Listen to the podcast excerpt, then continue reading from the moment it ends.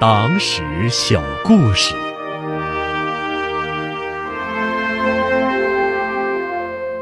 不带一字一纸，孤身一人的两次长征。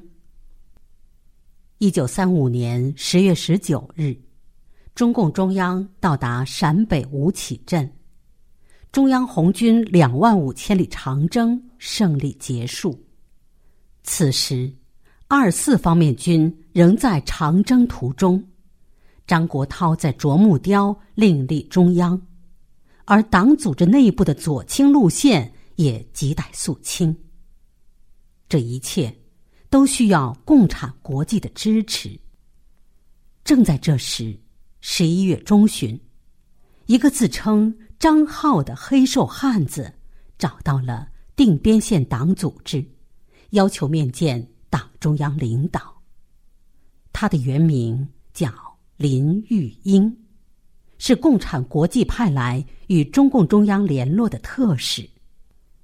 原来在长征期间，中共中央与共产国际的联络中断了。在此期间，一九三五年七月，共产国际历史性的第七次代表大会召开，做出了建立全世界反法西斯统一战线的战略方针。根据会议精神。一九三五年八月一日，中共驻共产国际代表团起草了著名的《为抗日救国告全体同胞书》，及著名的《八一宣言》。为了传达共产国际七大精神和《八一宣言》的内容，以及建立与中共中央的联络，共产国际决定派张浩回国。此行使命重大，需要较高威望和知名度的优秀党员。此行秘密而艰辛，需要对党无限忠诚、意志特别坚定的统治。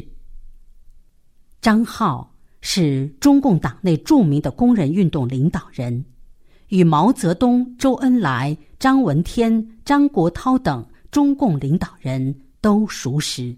堪当此任。为了防止暴露党的秘密，此行不能携带一字一纸。张浩用了半个月的时间，将共产国际七大的会议精神、八一宣言内容以及枯燥单调的密码本内容反复背诵，铭记脑海。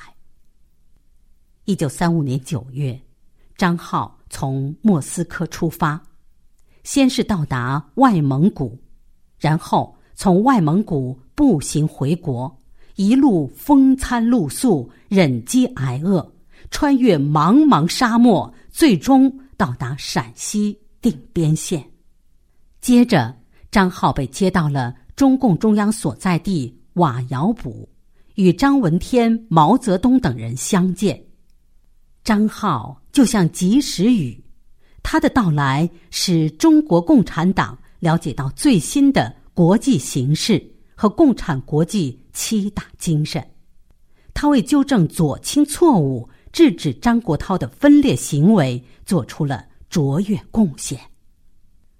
张浩同志一生中两次孤身长征，寻找党组织，对共产主义的信仰。无比坚定，对党无限忠诚，堪称共产党员的楷模。